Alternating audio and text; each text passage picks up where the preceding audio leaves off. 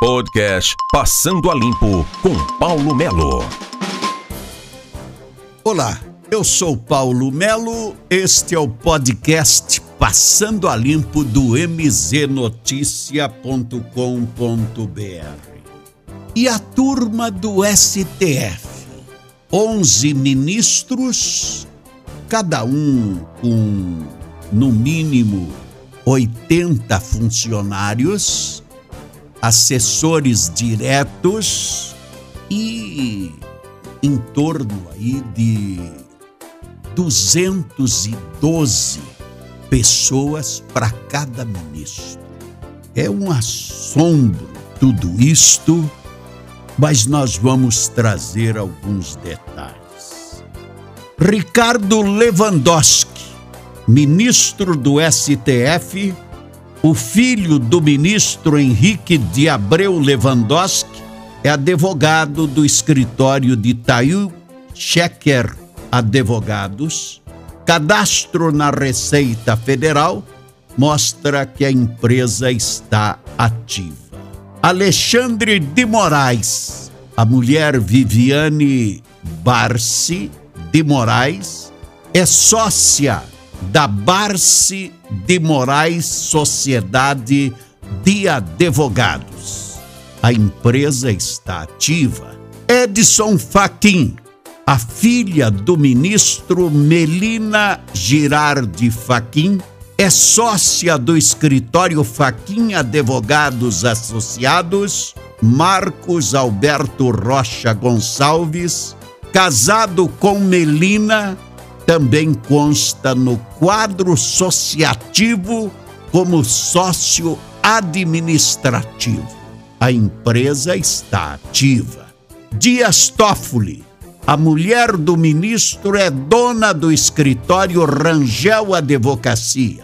A empresa está ativa. Roberta Maria Rangel é a única a constar no quadro societário do escritório ainda Luiz Roberto Barroso. O sobrinho dele atua no escritório Barroso Fonteles, Barcelos, Mendonça e Associados. Consta como um dos sócios o pai do ministro Roberto Bernardes Barroso, também consta no quadro societário do escritório escritório empresa está ativa. Gilmar Mendes. A mulher Guiomar Mendes atua no escritório de Sérgio Bermudes, que presta serviços ao empresário Aike Batista. O ministro disse que não pretende se declarar impedido, embora abre um pedido de habeas corpus apresentado pela defesa de Ike. E aí, Marco Aurélio Melo, a sobrinha do ministro, Paula Melo, também atua no escritório de Sérgio Bermudes. Nesta semana, Marco Aurélio declarou-se impedido de julgar ações em que o escritório é parte interessada. A filha do ministro, Letícia Santos Melo, foi nomeada por Dilma Rousseff em março de 2014 desembargadora para o Tribunal Regional Federal da Segunda Região. Luiz Fux, a filha do ministro Mariana Fux, também trabalhou no escritório de Sérgio Bermudes. No período em que atuou, o pai chegou a votar em ao menos seis casos em que o escritório era interessado. Mariana foi nomeada desembargadora do Tribunal de Justiça do Rio em 2013.